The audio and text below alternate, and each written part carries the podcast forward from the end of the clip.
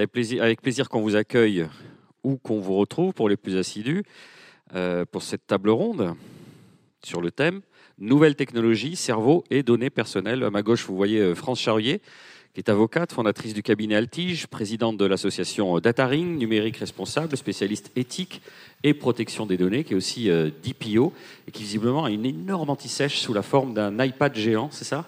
En tout cas, ça marche. Vive la technologie. Vous voyez, moi à côté, je joue pas la, voilà, la taille ne compte pas, hein, vous le savez bien. Nous avons Albert Moukébert, docteur en neurosciences, psychologue clinicien, maître de conférence et cofondateur de Chiasma. Est-ce que nous avons, euh, par le truchement de la visioconférence, Divina Fromeg avec nous?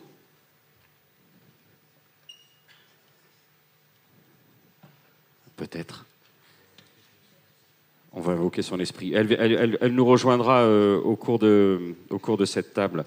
Merci à tous les deux d'être avec nous. Alors, qu'est-ce qu'on a mis sous ce thème, sous ce terme, nouvelles technologies, cerveau et données personnelles? C'est un peu fourre-tout, un peu comme notre cerveau. C'est intéressant, c'est pour ça qu'on a un, spécialiste de neurosciences et une avocate. Euh, vous nous avez quand même donné un petit abstract, euh, Albert Moukébert. Vous, dites que, euh, et, et je pense qu'on va pouvoir attaquer directement avec un petit tacle, les deux pieds décollés par l'avocate, quasiment toutes nos données sur le cerveau qu'on peut observer grâce à ce que vous appelez l'IRMF, vous allez nous expliquer ce que c'est, souvent dans des institutions publiques, avec des données ouvertes. Donc déjà, est-ce que c'est une affirmation qu'on peut contester ou pas? Est-ce que quand on passe un scanner, les données qu'on récolte sont libres, ouvertes? Certainement pas.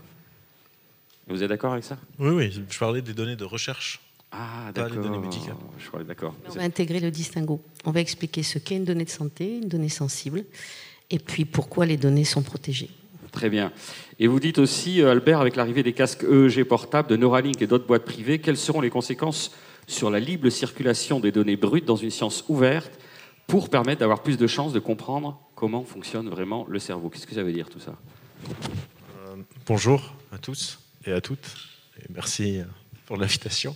Euh, pour se lancer directement dans le sujet, euh, quasiment toutes les données qu'on a aujourd'hui, électrophysiologiques sur le cerveau, c'est souvent, pour faire simple, c'est souvent soit des IRM fonctionnels, soit des EEG. C'est dans des laboratoires, en tout cas jusqu'à très très récemment. Euh, par exemple, les IRM, c'est des personnes allongées sur leur dos en train de regarder un écran. Les EEG, c'est des casques là que vous voyez avec des fils qui sortent de partout, en train de regarder un écran qui est contrôlé, etc. Et on essaye de comprendre le cerveau à partir de ces données. Donc, effectivement, certaines données, on va mettre les données brutes à disposition parce que la science fonctionne le mieux quand il y a plusieurs personnes qui s'y intéressent et donc la science ouverte. C'est comme ça que vous pouvez voir, je sais pas, vous avez tous vu, euh, toutes vu des photos de de rencontres, il y avait genre Einstein, Bohr, tout le monde, tous ensemble dans des congrès, euh, etc. Et tout le monde mettait leur cerveau euh, ensemble pour essayer de comprendre la physique, la chimie, etc. Et donc on essaye de faire la même chose avec le cerveau. Le problème, c'est que le cerveau a une particularité que c'est ce qu'on peut considérer un organe dépendant du contexte, c'est-à-dire il fonctionne pas de la même manière si je suis allongé dans une machine IRM ou je suis au REC. Et on n'a quasiment aucune donnée sur qu'est-ce qui se passe dans le cerveau dans la vie quotidienne, parce qu'on n'a pas les technologies nécessaires. On vient d'avoir les premiers casques EEG avec quelques électrodes sèches, donc ils sont pas top. un, un monitoring permanent, euh, une récolte permanente On ne sait pas comment faire, on n'a pas, on n'a pas d'IRM portable, en tout cas ça commence maintenant, et donc on on ne sait pas. Le problème, c'est que maintenant, il y a de plus en plus de boîtes qui commencent à proposer ça. Donc, il y a maintenant des casques de musique qui ont des électrodes intégrées de G. Les, signaux, les signaux qu'ils récoltent ne sont pas encore top, mais ça existe. Et donc, les premières données cérébrales d'individus dans leur milieu naturel, si on peut dire ça, dans le métro, euh, un rencard amoureux, à un concert de musique, à une conférence. Personne n'a ces données. Et on va commencer à les avoir. Le problème, c'est que ces données, bah, je, je parle sous le contrôle de, de maître, euh, de l'avocat. France Charrier. Oui, non, je connais son nom, c'est le titre honorifique. Ah oui, le maître, On on dit maître. maître. Je ne suis pas du tout attachée au titre. Oui, mais euh, j'essaye. Euh, N'essayez pas. ok, j'essaye. Donc, de France, euh, qui peut être un type, euh, qui, qui va les. C'est à qui ces données? Si moi, demain, j'achète un casque connecté d'une boîte chinoise, qui me dit qu'ils vont détecter mes fréquences cérébrales pour mon bien-être, pour me permettre de mieux dormir, ou de, je sais pas, mieux me relaxer, gérer mon stress. Il y a plein de promesses, mais c'est un autre sujet. Euh, Est-ce que ces données, une empreinte unique de reconnaissance, peut-être? Est-ce que ces données sont en moi? Est-ce que ces données sont à la boîte? Est-ce que ces données vont être accessibles aux chercheurs? Et si ce n'est pas le cas, est-ce qu'on ne serait pas en train de retarder énormément notre compréhension du, cerveau Parce qu'il y aura une équipe de quatre personnes au lieu qu'il y ait beaucoup plus de chercheurs. Alors, docteur Albert Moukébert, j'utilise votre titre. Hein. merci, merci, c'est important. Ça tombe excessivement bien. Nous avons une spécialiste de ces sujets sous la main. Alors, déjà, déjà, on va essayer de se poser les bonnes questions. La question n'est pas de savoir à qui appartiennent les données, la question est de savoir ce que sont d'abord ces données et à quel, quel régime juridique elles répondent. Est-ce qu'une donnée personnelle m'appartient? Bien non. C'est un prolongement du droit de la personnalité. c'est une question également de dignité. Les données personnelles, ne vous en déplaisent et n'en déplaisent aux Chinois ou aux Américains, ne nous appartiennent pas, nous n'en sommes que les usufruitiers. Le droit de la personnalité, qu'est-ce que ça veut dire? Mais Ça veut dire qu'à partir du moment où le régime juridique, c'est celui des droits de la personnalité, ça veut dire que vous ne pouvez pas les acheter, vous ne pouvez pas en disposer comme vous le souhaitez, vous ne pouvez pas non plus considérer qu'elles vont répondre uniquement à la loi du marché. Vous allez me dire, mais pourtant c'est ce qui se passe. Alors oui, pourtant c'est ce qui se passe. C'est la, raison pour laquelle en Europe, on a fait un choix de société. On a considéré qu'il fallait qu'il y ait le règlement européen sur la protection des données, c'est-à-dire qu'on s'est saisi de la difficulté, on a considéré eh qu'effectivement, la protection de nos données personnelles, ça répondait à un impératif de protection de la vie privée, protection de la liberté, liberté de penser, protection de l'intégrité. Et donc on a un régime juridique de protection qui s'applique. Ça ne veut pas pour autant dire que c'est gravé dans le marbre. Ça ne veut pas pour autant dire qu'on ne peut pas les utiliser. Mais nous en sommes les gardiens précieux. Donc la question va être le degré de responsabilité qu'on va avoir par rapport à ces données. Qu'est-ce qu'on va en faire?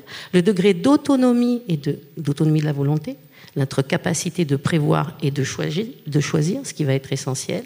Et puis, quels usages vertueux ou pas nous aurons de ces données. Et dans le domaine médical, celui qui nous intéresse, eh bien, comment va-t-on appréhender ce nouveau monde ce nouveau monde qui nous permet d'avoir à notre disposition ben, les données personnelles et bientôt les données cérébrales, mais qui ont aussi une spécificité.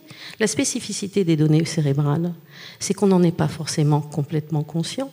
C'est que les données cérébrales disent beaucoup de nous et parfois ce dont nous n'avons nous n'avons même pas conscience. Et donc vous allez collecter avec vos magnifiques casques, quels qu'ils soient, des données dont nous avons conscience très bien, mais aussi énormément de données dites subconscientes. Et donc comment je vais informer le patient de cette collecte des données, de la façon dont je vais les protéger, de la façon dont je vais les transmettre, de la façon dont je vais, in fine, les utiliser. Donc le règlement européen sur la protection des données vous dit quoi? Vous dit déjà, vous avez une question de statut, ce sont des données dites sensibles qui méritent la protection la plus haute parce qu'elles se rapprochent à la santé. Les données cérébrales disent beaucoup de vous. Elles vont peut-être pouvoir prédire les pathologies que vous aurez demain. Vous avez aussi le droit de ne pas savoir. Ça, c'est la bioéthique. Vous avez également la nécessité pour les chercheurs de respecter le principe dit de limitation des finalités. C'est essentiel. Qu'est-ce que ça veut dire? Ça veut dire qu'on ne peut collecter des données que pour des finalités qui soient explicites, déterminées, légitimes, et que vous devrez, vous, dans les usages que vous aurez dans la recherche, avoir à justifier que vous n'allez pas les utiliser pour une finalité ultérieure, différente de celle à laquelle moi j'ai consenti. Et la problématique, elle en rentre dans les limites, c'est est-ce qu'il faut protéger les données cérébrales? La réponse est c'est une lapalissade. Évidemment, oui. Mais la vraie question, mais c'est est-ce qu'on le peut techniquement? Parce que c'est un nouveau monde qui s'ouvre à nous.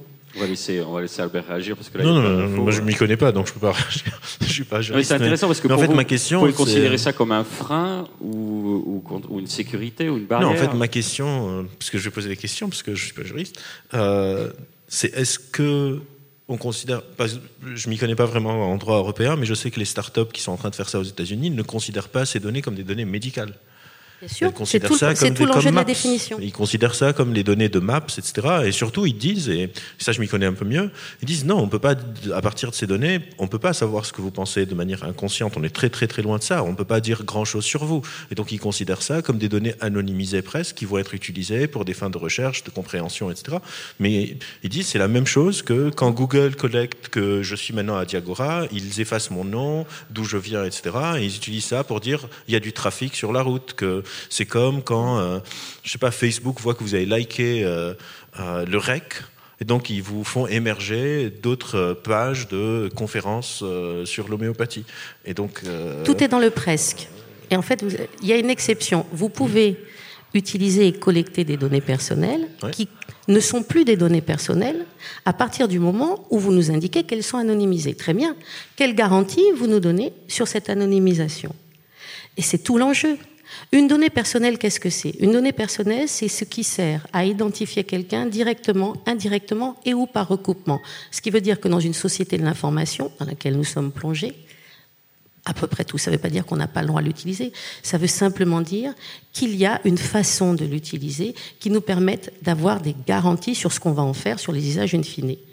Lorsque je veux utiliser des données de santé, des données médicales et surtout des données d'imagerie, lorsque j'utilise les fameux euh, IRM euh, fonctionnels, eh bien, je vais avoir accès à des données qui vont dire énormément de choses sur mon état de santé, mais je vais collecter également en même temps, c'est ce que j'appelais des données qui sont dites subconscientes. Donc oui, il va falloir qu'on me garantisse un certain nombre de choses. si on vous dit, France, que pour l'instant, c'est pas interprétable, c'est pas utilisable, on est loin de ça? Qu'est-ce que j'en sais? Et combien de temps? Et où est-ce que vous allez les conserver? Pendant combien de temps?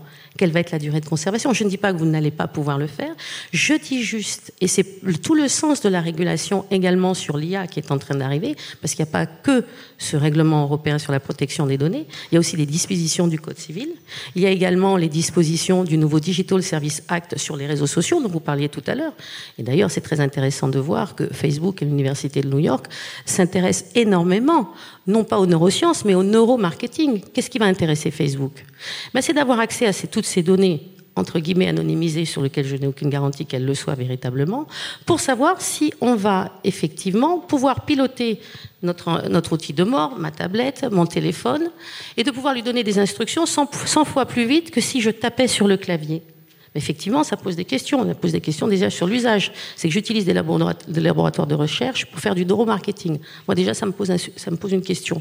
Pour moi, les données cérébrales sont si précieuses et elles révèlent tant de choses sur nous, sur notre intimité, notre droit à la dignité, notre droit à l'intégrité, puisque je ne connais pas, il y a aussi des problématiques de fiabilité. Même si elles ne sont pas interprétables pour l'instant. Même si elles ne sont pas interprétables, mais pour l'instant.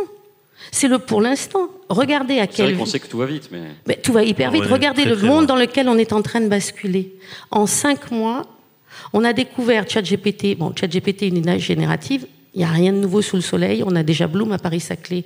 Ce qui pose question, c'est l'accessibilité et l'acceptabilité de, ces nouvelles intelligences artificielles. Il en sera de même sur le cerveau, sur les ondes cérébrales ou sur les IRM et sur toutes les données cérébrales auxquelles nous allons avoir accès, qui, couplées à ces intelligences artificielles avec le machine learning, vont nous révéler sur nous-mêmes ce que nous ignorons et ce que parfois nous n'avons pas envie de savoir. Donc il y a évidemment, et c'est un choix de société, des garanties à donner. Et ces garanties, elles vont être apportées par les textes, par la régulation, mais pas que. Alors on va, on va faire agir Albert. Est-ce que France est annonciatrice de c'est l'ange noir de la mort, de mauvaises nouvelles. Pas du tout. Non. non, mais moi, déjà, moi, je ne pas, je, suis pas en train de récolter les données de personne. Mais ce que j'essaye de dire, c'est que pour le moment, on ne peut pas vraiment encore interpréter. Pour le moment, vous avez raison, on peut avoir ses craintes, même si je pense qu'on est encore très, très, très, très, très, très, très loin. Pour une raison qui est tout aussi importante pour notre sujet, c'est que jusque-là, on n'a que des données de personnes qui sont dans un environnement contrôlé de laboratoire. Et ça, c'est problématique parce que quand c'est donné. En fait, pour moi, ce qui, ce qui m'inquiète, parce que je partage les inquiétudes, mais pour des raisons complètement autres, parce que je ne suis pas juriste, c'est que, en général, quand on a voulu comprendre des choses en science, c'était un effort collectif. Genre, tout le monde connaît la, fameuse citation de Newton qu'Einstein a repris Je suis debout sur les épaules d'un géant. Et ce géant, c'est la connaissance qui a été accumulée avant moi. Et donc, on met en commun, on publie, tout le monde ici aussi, familier, on publie, c'est évalué par les pairs, puis là, les données sont disponibles. Je peux aller, je peux aller demain lire un article d'IRM fonctionnel par, euh, je sais pas, une équipe à UCL qui travaille sur, euh, je sais pas, un, trouble psychiatrique, et aller voir quelles sont leurs données brutes, emailer le chercheur, il me le renvoie, je compare à mes données, on fait des méta-analyses, etc., etc. Le danger, au-delà de la société privée, de vouloir, je sais pas, contrôler les pensées, savoir ce que j'ai envie avant que j'ai envie, etc. C'est qu'on a, on a très peu de modèles théoriques sur le fonctionnement du cerveau. En fait, d'un point de vue épistémologique, en neurosciences, on n'est pas encore très top. Euh, on va en parler demain à la table sur la neuromanie.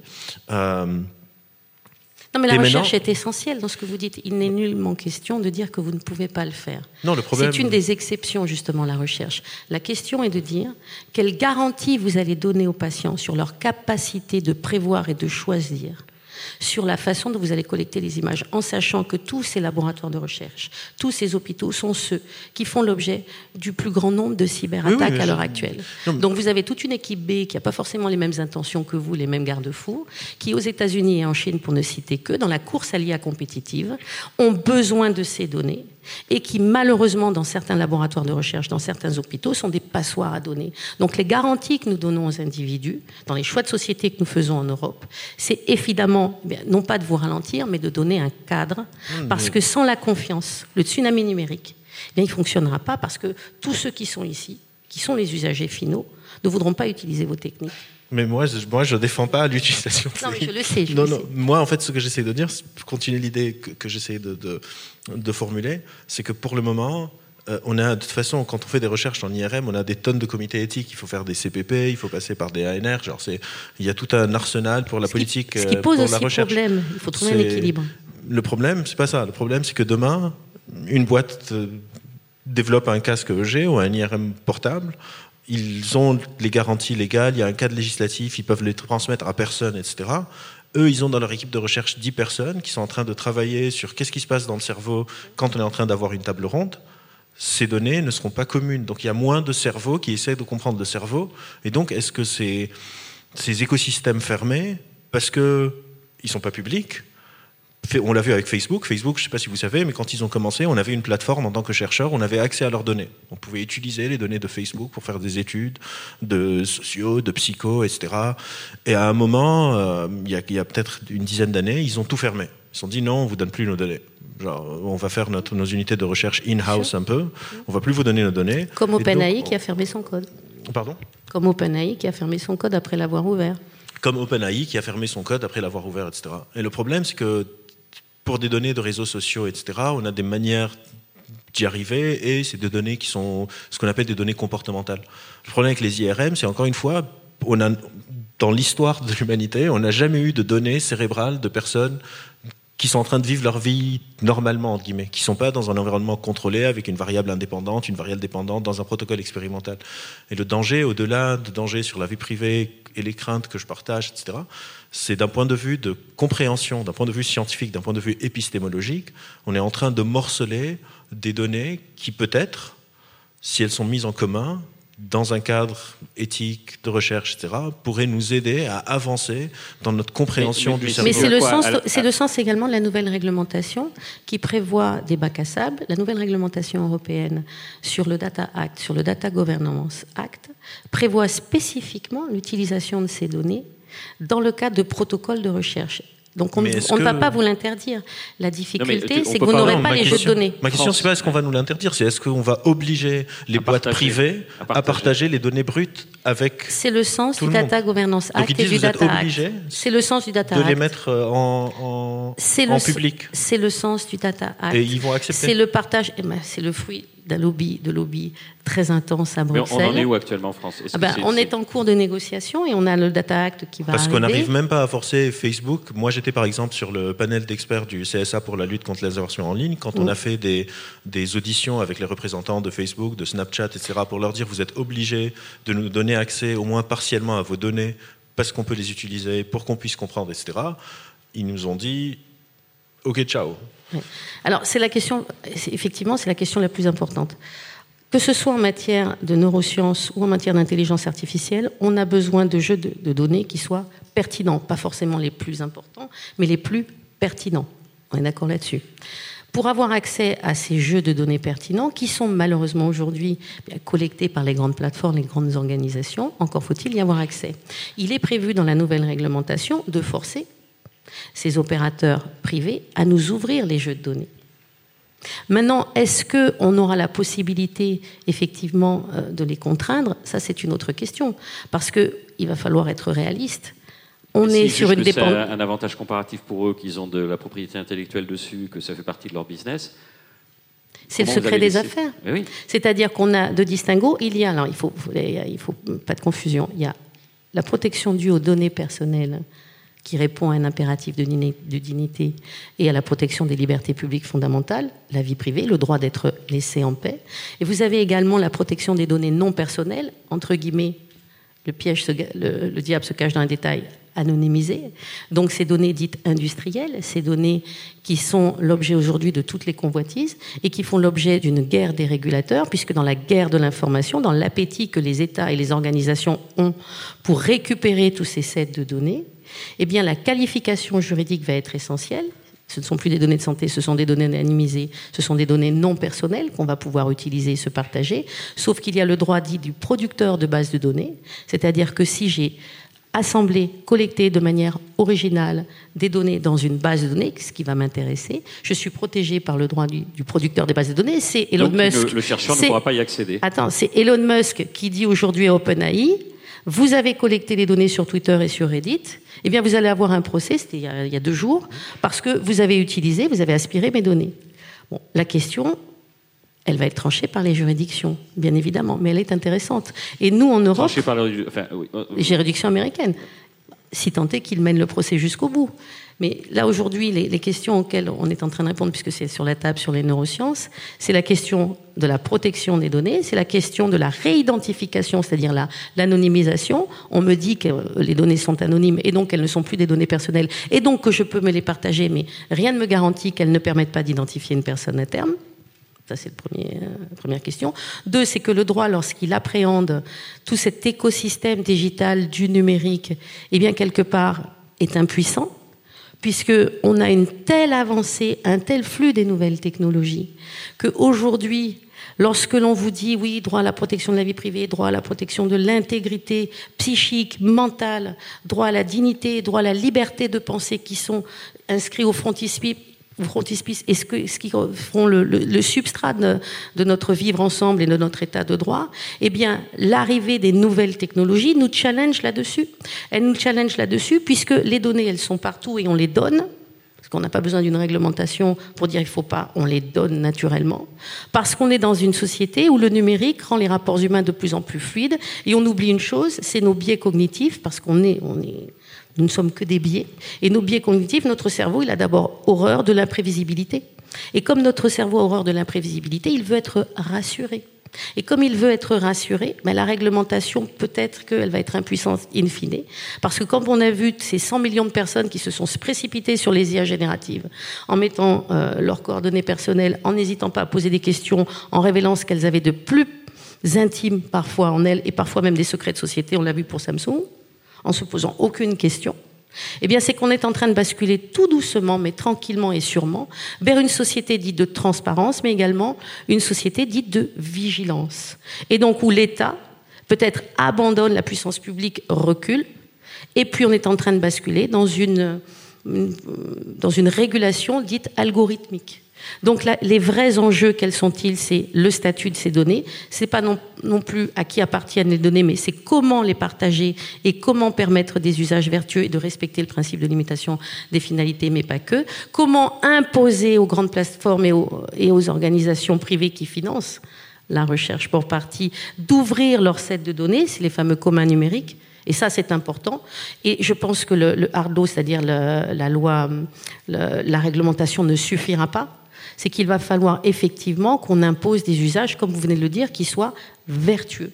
Pour est-ce qu'on a besoin de faire de la recherche sur le cerveau pour savoir comment influencer nos comportements? La réponse est non. Les neurosciences ne sont pas faites pour le neuromarketing. Les neurosciences, elles sont faites pour faire avancer la recherche pour la prévention de la maladie, pour la gestion de la maladie, mais pas pour le neuromarketing. Mais ça, c'est dans un monde idéal, France. Euh, non, on est en train de travailler là-dessus. Et puis travailler là-dessus, mais euh, finalement, si on revient à sa problématique, j'entends parfaitement votre démonstration, elle est limpide. Comment est-ce qu'on tord le bras de ces grandes organisations pour qu'elles partagent nos données et qu'elles sont sensibles aux influences le droit, régit, le droit régit des rapports de force. Le droit a toujours régi des rapports de force. Donc le droit va essayer de rétablir un équilibre entre liberté, usage et protection. Donc la façon dont on va tordre le droit, ça sera peut-être pas les États, qui sont empêtrés également dans cette guerre économique de l'information et dans leur dépendance aux infrastructures ces grands acteurs euh, supranationaux, ils ont maintenant euh, tellement de pouvoir que on a l'impression que, ce que vous dites est théorique. On a, on a quand même beaucoup de mal à les contraindre par plein d'aspects. Alors, je vais raconter juste une histoire et c'est pour ça que je, je, crois à la puissance. On reprendra avec Albert parce que. Vous avez un garçon d'une d'une vingtaine d'années qui s'appelait euh, Max Schrems qui s'ennuyait. Max Schrems, c'est un étudiant en droit Et cet étudiant en droit a fait peut-être ce que personne d'entre vous n'a fait ici, c'est qu'il a lu les conditions générales de Facebook et il a posé les bonnes questions. Et il a demandé. Il se faisait gravement chier aussi. Ah, il s'ennuyait. Mais vous savez, l'ennui, finalement, c'est important parce qu'il permet la, construction de la pensée critique. Et donc, ce jeune homme, seul, eh ben, a fait tomber le bouclier américain qui s'appelait Safe Harbor. Et il a refait tomber Schrems de le Privacy Shield. Et qu'est-ce qu'il nous dit? Il nous dit aujourd'hui, il embête beaucoup de juristes, eh bien, attention au transfert de données hors EU. Parce, pourquoi? Parce que les données, lorsqu'elles sont transmises en dehors de l'Europe, sont soumises à des lois de surveillance qui font que les autorités américaines ont accès à nos données personnelles. Donc, les enjeux de régulation ne sont pas des petits enjeux. Et quand vous voyez qu'un jeune étudiant peut faire tomber un bouclier américain et qu'aujourd'hui toutes les directions juridiques sont en train de se tirer les cheveux euh, parce qu'on est dans une insécurité juridique sur les transferts de données hors EU et qu'on a cette réglementation dont personne ne voulait, certainement pas les GAFAM, sur la protection des données, qui est en train finalement d'irradier tout l'espace mondial et tout le monde réalise qu'il faut une protection pour les données parce qu'on ne peut pas accepter de vivre dans une société où tout le monde est transparent. Parce que une société dans laquelle tout le monde est transparent, ben, c'est une société qui est sans séduction ni métamorphose. On n'a plus de part d'ombre, on n'a plus de désir, on n'a plus rien. On est déterminé uniquement par une image cérébrale, par des couleurs. Et donc, il n'y a plus de responsabilité. On va, on va laisser parler un petit peu Albert qui vous écoute religieusement. Mais... Moi, je suis très content d'apprendre des choses. Bon, ça veut dire que c'est cuit pour vous, Albert. Hein donc euh, non, les Américains et les non, mais moi, je, moi, j'ai pas une boîte. J'ai pas une boîte. Je fais non, c'est pas cuit. C'est qu'on est dans une relation. On est dans une relation de dépendance vis-à-vis des infrastructures américaines. Toutes les IA qui vont être utilisées, euh, qui vont se coupler aux imageries euh, fonctionnelles que vous utilisez, seront des, des technologies américaines. En fait. Parti. Il y, a, des casques qui ont déjà été commercialisés et encore une fois, je ne suis pas juriste, mais par exemple, le casque Dream en France, quand il est sorti, était considéré comme un outil de loisir. Ce n'était pas considéré comme un outil médical. Donc il n'y a pas de patient, il n'y a pas de prédiction. C'est vraiment pas le problème de ces casques, au-delà du problème de, l'utiliser pour du neuromarketing, etc. Et encore une fois, des gens qui savent sur quoi je travaille, savent que je suis critique de l'explication par les neurosciences. On fait une table ronde demain dessus. La neuromanie, la neuromode, vouloir genre le réductionnisme cérébral, etc. Euh, je connais un peu des biais et tout ça. Euh, au-delà de ce problème de la société de surveillance d'IA, par exemple, Elon Musk, vous parlez d'Elon Musk, Elon Musk a une startup qui s'appelle Neuralink. Neuralink, ils ne veulent pas faire des électrodes sèches, ils veulent implanter des électrodes et avoir des, signaux euh, électrophysiologiques. Donc c'est un peu, un peu plus, euh, un peu supérieur. Bah, Neuralink, nous dit ah voilà j'ai une vidéo d'un cochon, il est en train de marcher euh, et on peut prédire. On a un, un, singe qui peut jouer à genre une sorte de mini pong avec son cerveau, etc. Tout est opaque tout est opaque. On a accès à un, article qui publie, un article qui publie dans un journal, mais on n'a pas accès à toutes les données, à tout ce qu'on aurait vu si c'était un chercheur de Stanford qui fait ça. Ça, c'est la première chose. La deuxième, donc ça, c'est quand on va vraiment dans, dans les nouvelles technologies invasives. Mais dans les technologies qui sont déjà disponibles, vous pouvez aller acheter aujourd'hui des casques 2G qui sont vendus pour du bien-être. Ils disent ça, ça va améliorer votre stress, ça, ça va améliorer votre sommeil. Vous n'êtes pas des patients, vous êtes des utilisateurs. Exactement, c'est considéré comme si c'était un téléphone portable. Il n'y a pas de spécificité, en tout cas encore, qui dit ça. Et au-delà des, des mm, réserves qu'avait qu'exprimait France sur le no-marketing, la prédictibilité, il y a un enjeu beaucoup plus grand pour moi en tant que chercheur au-delà de ces considérations économiques, c'est qu'on ne sait pas comment fonctionne le cerveau, on ne le sait pas, et ces données peuvent être hyper importantes, et on va passer à côté de ça à cause, c'est-à-dire il y a un effet néfaste un peu de la compétitivité, du secret industriel, etc. C'est qu'on est en train de louper la base. Et c'est un vrai problème au-delà des neurosciences, c'est qu'en science aujourd'hui, la recherche scientifique est en train d'être assujettie à ce qu'on appelle en anglais ce publish and perish, de devoir faire des articles qui sont en train de prouver des choses avec un P inférieur à 0,01. On fait beaucoup plus de données observationnelles et corrélationnelles qu'il y a 20 ans. On fait quasiment plus de, de, de papier théorique, de papier sur les cas théoriques, de papier sur comment ça marche, parce que c'est difficile, parce qu'on ne sait pas, parce que dans certaines facs américaines, par exemple, si vous publiez pas un article chaque année, vous perdez votre poste, vous perdez votre boulot, etc., ce qu'on n'a pas encore en France. et, et Et ces, facteurs de pression, en parallèle avec ces boîtes, en anglais on appelle ça des walled gardens, des sortes de, jardins euh, fermés, vont nous éloigner de la compréhension de l'organe, bien au-delà des considérations de est-ce que ça va être utilisé pour des pubs, pour me traquer d'une société de surveillance, pour la répression étatique, pour je sais pas quoi. Au-delà de tout ça, il y a un beaucoup plus gros problème, c'est que les premières données qu'on va avoir d'un organe dépendant du contexte, on va pas y avoir accès. Privés et on va, oh, seront le cas pas pour, accessibles pour les rechercheurs. C'est le cas pour tout le monde dans, dans, dans le monde entier Parce qu'on imagine que dans des régimes un peu plus laxistes par rapport. Il bah, n'y a pas des tonnes de gens qui sont capables de fabriquer. C'est un peu les Chinois et les Américains. Euh, genre, on, a, eu Dream euh, avec, avec Hugo euh, en France. Mais encore une fois, ces trois électrodes sèches, leur signal était tellement pas clair qu'ils ont dû ils ont changé, ils ont plus leur casque. Maintenant, ils font de la méditation guidée, des choses comme ça.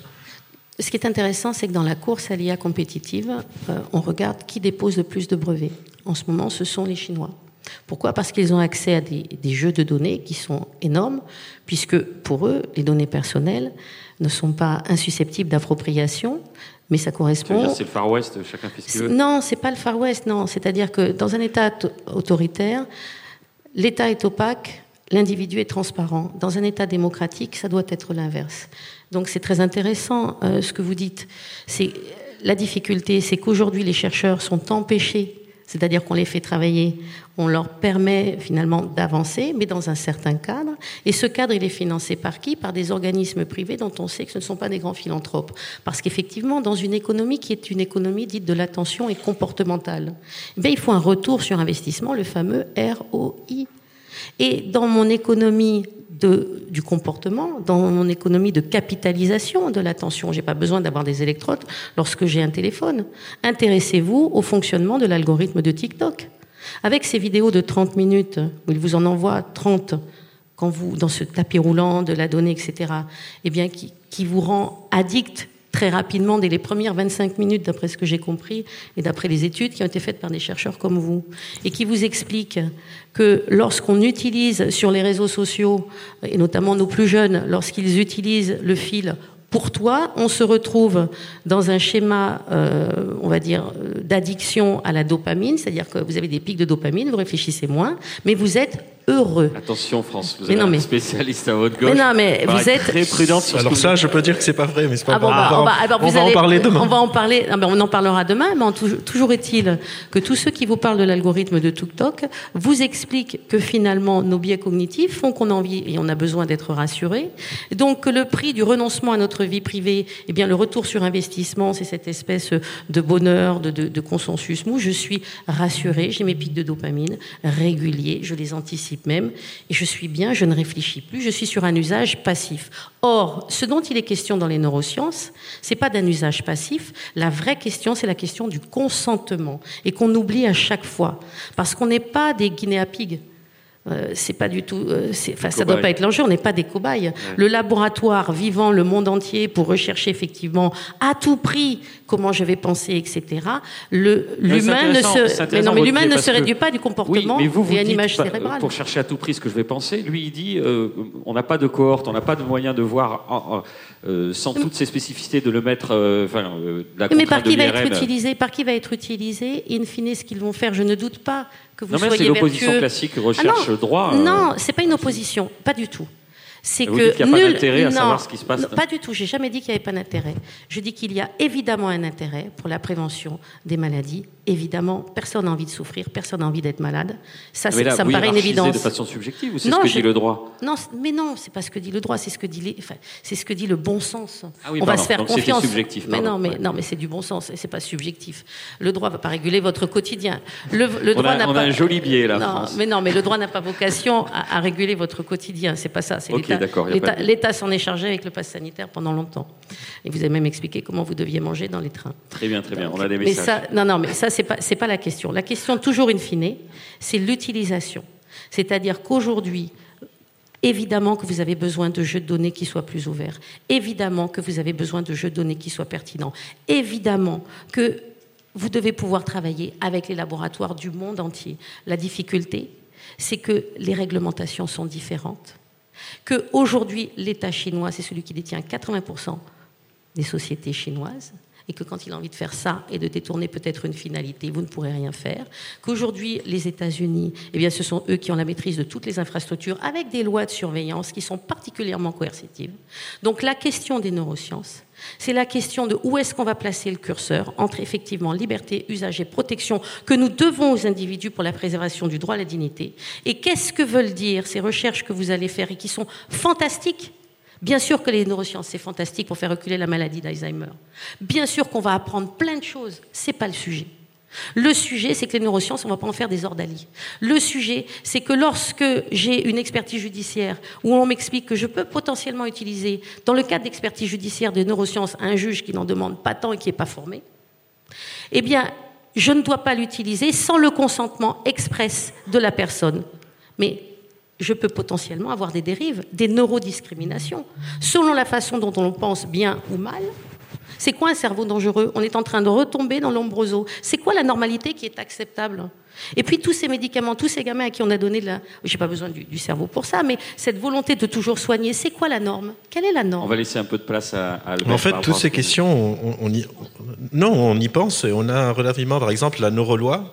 Il y a eu deux cas de justice aux États-Unis qui ont essayé d'utiliser des images IRM pour voir si quelqu'un est coupable ou pas, et ça a été complètement discrédité par les neuroscientifiques. L'hypothèse, l'hypothèse qu'on est addict à TikTok à cause de la dopamine a été complètement invalidée par les neuroscientifiques. L'hypothèse qu'on est addict aux réseaux sociaux a été complètement invalidée. Le problème des réseaux sociaux, c'est ni le cerveau, c'est leur imbrication dans notre vie quotidienne. C'est-à-dire ça, c'est des sujets sur lesquels je peux m'exprimer parce que je connais. Je connais pas la loi. Je sais très bien qu'on pas, que les jeunes ne sont pas sur TikTok, TikTok à cause de leur dopamine, que les juges, les avocats qui demandent les neurosciences pour faire appel à de la neuroloi, c'est pas les neuroscientifiques qui leur donnent, c'est des personnes qui vont se prétendre expertes en neurosciences. Quand vous entendez quelqu'un qui vous dit que vous êtes addict à TikTok à cause de votre euh, dopamine, 9 fois sur 10, c'est pas des personnes qui bossent sur le sujet, parce que la dopamine n'est pas le neurotransmetteur du plaisir, comme on le dit, et c'est ce qu'on appelle de la neuromanie. La neuromanie, c'est quand on veut utiliser les neurosciences pour des raisons qui n'ont rien à voir avec les neurosciences. Et donc,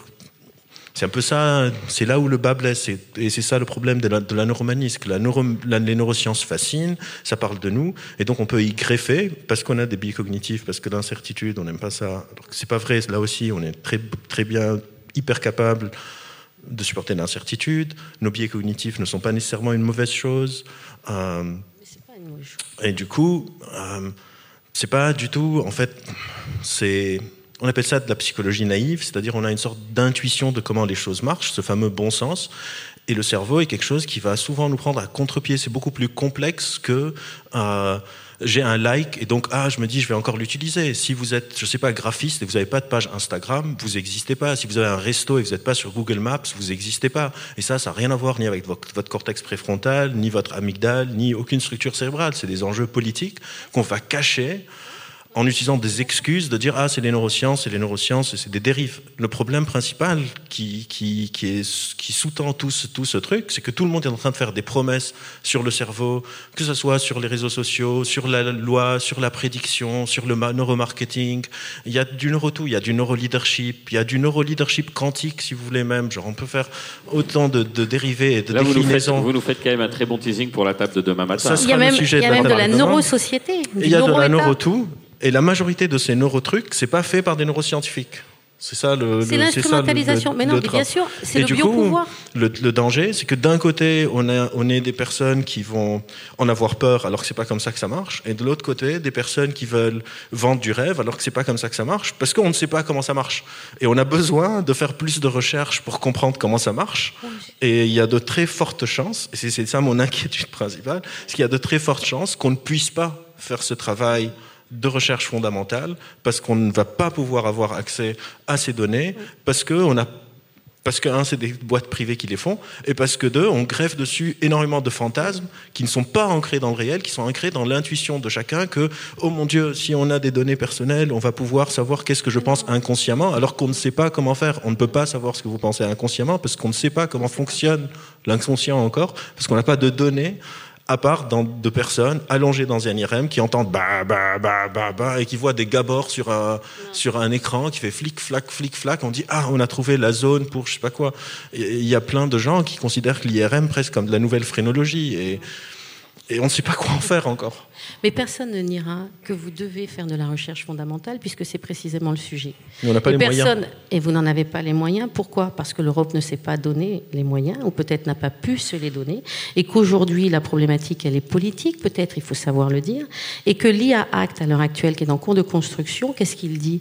Il dit que justement, ce que vous vous souhaitez, il faut qu'on ait, qu'on s'inscrive dans une démarche de, d'explicabilité, de transparence des, des algorithmes. Il faut ouvrir les battes noires, justement, ce dont vous avez besoin pour mener vos protocoles de recherche. Après, moi, je travaille pas sur l'IA. Hein. Moi, je travaille Non, sur le cerveau. Oui, mais vous travaillez sur le cerveau, mais on a quand même des interfaces homme-machine avec du machine learning aussi. Le machine learning, c'est la machine qui apprend pas le brain learning. C'est-à-dire, on utilise les neurosciences computationnelles, c'est utiliser les IA pour essayer de faire sens des données. Mais le machine learning, par exemple, en IA, ils utilisent le mot neural network, des réseaux neuronaux. C'est un mot hyper mal choisi. Ça, une IA ne Non, fonctionne pas du tout comme un largement, cerveau. ce qu'elle veut dire, c'est que cette opacité des grandes boîtes privées, c'est Oui, plus ça qu'il faut. ça. L'opacité de leur algorithme, c'est un autre. Ouvrir, Un ouvrir autre les obstacle. boîtes, quelles qu'elles soient. Vous avez besoin d'avoir accès à des jeux de données de qualité. Oui.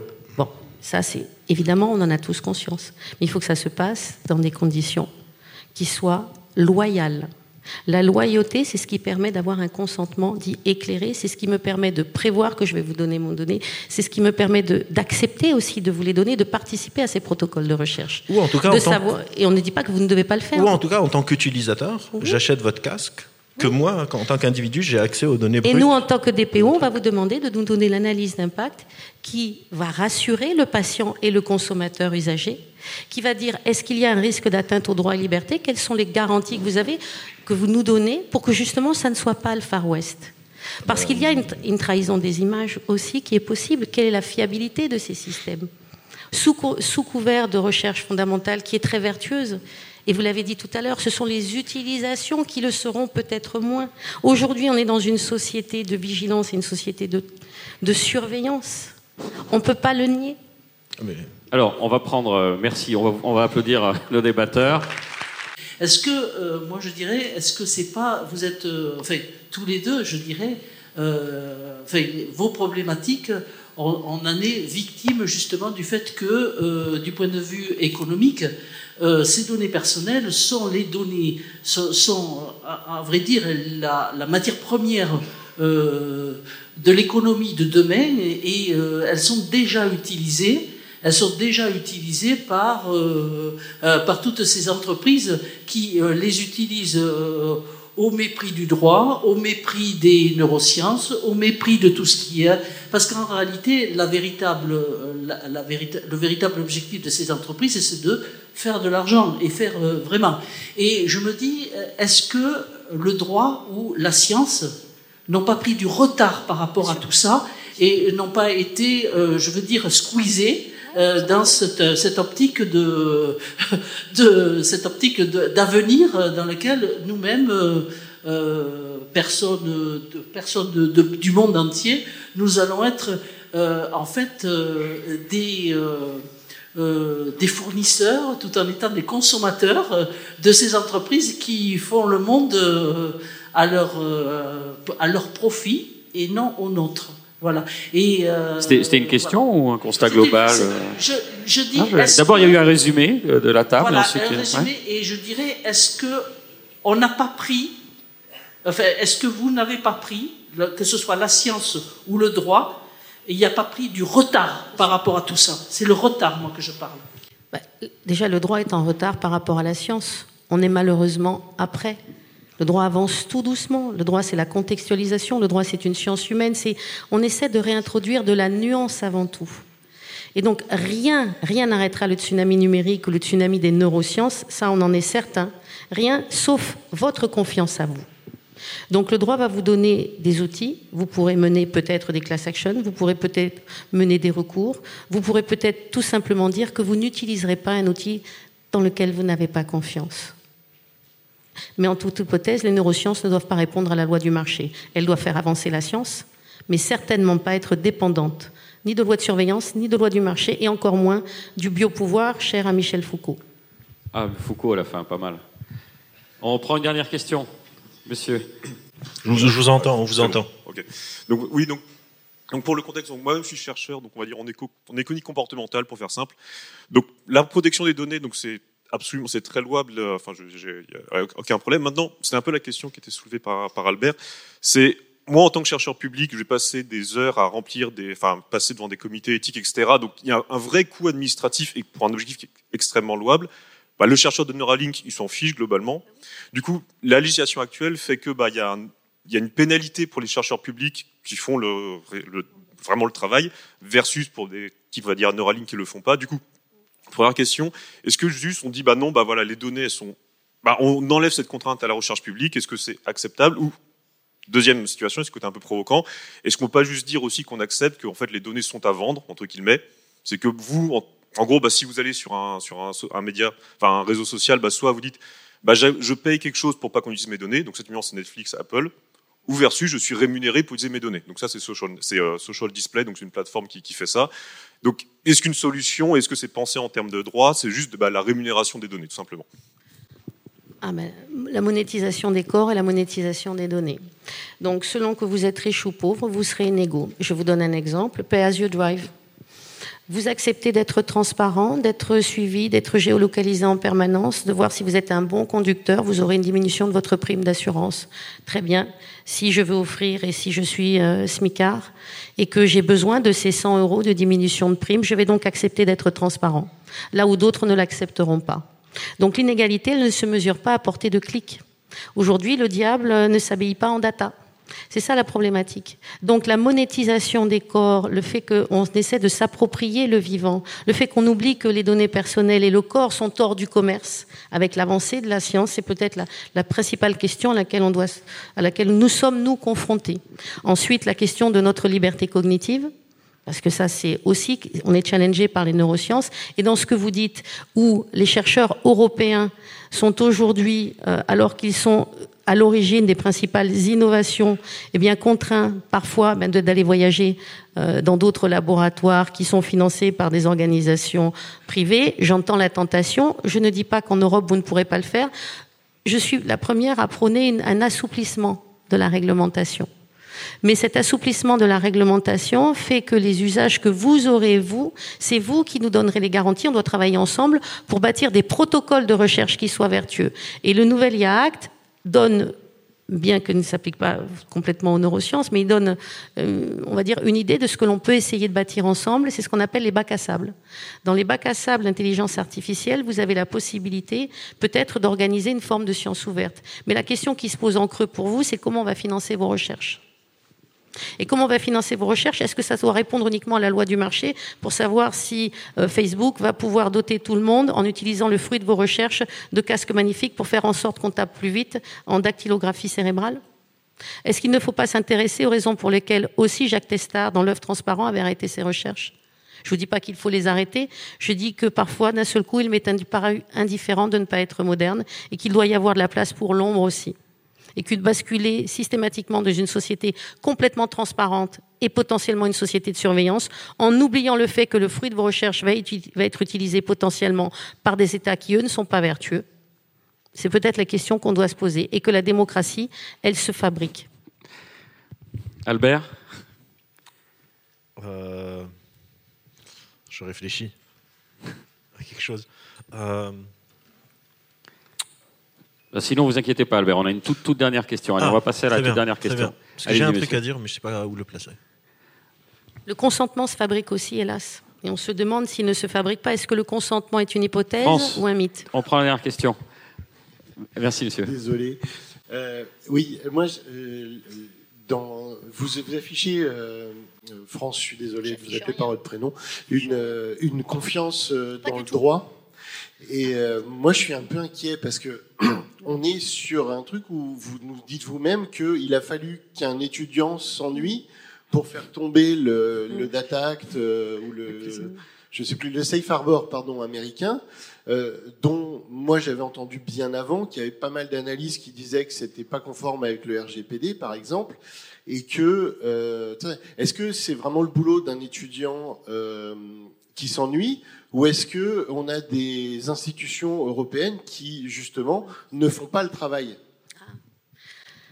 Ah, les lobbies. Alors, est-ce que les, est que les institutions européennes? Ah, c'est pas fini C'était une question. Les institutions ne font pas le travail? les, gens qui produisent les lois et qui déterminent à un moment que le safe harbor c'est conforme RGPD. Et il y a un étudiant, en, l'étudiant que vous citiez, mm. qui dit euh, bah non, c'est pas bon. Est-ce que c'était pas le boulot des gens qui rédigent les lois au premier abord de déterminer que c'était pas bon? Est-ce que vous faites confiance intégrale à tous ceux que vous élisez? Est-ce que la démocratie, c'est pas justement de pouvoir permettre à un étudiant, c'est pas salvateur, c'est ce qui va nous rendre peut-être un peu plus modeste? Je ne fais pas une confiance intégrale dans le droit, je dis que c'est simplement un outil comme la science. C'est un outil, il faut savoir comment on va l'utiliser. Et il est plutôt satisfaisant de voir que finalement, on est en capacité de produire des étudiants qui sont en capacité de se saisir de leurs droits, d'exercer des recours, parce que dans certains États, ce n'est même pas possible ni envisageable. Merci à tous les deux. Vous vouliez conclure peut-être, Albert? Je me suis rappelé ce que je voulais dire. Ah, on vous écoute. Enfin, j'ai réfléchi à ce que je voulais dire. Euh, juste un truc.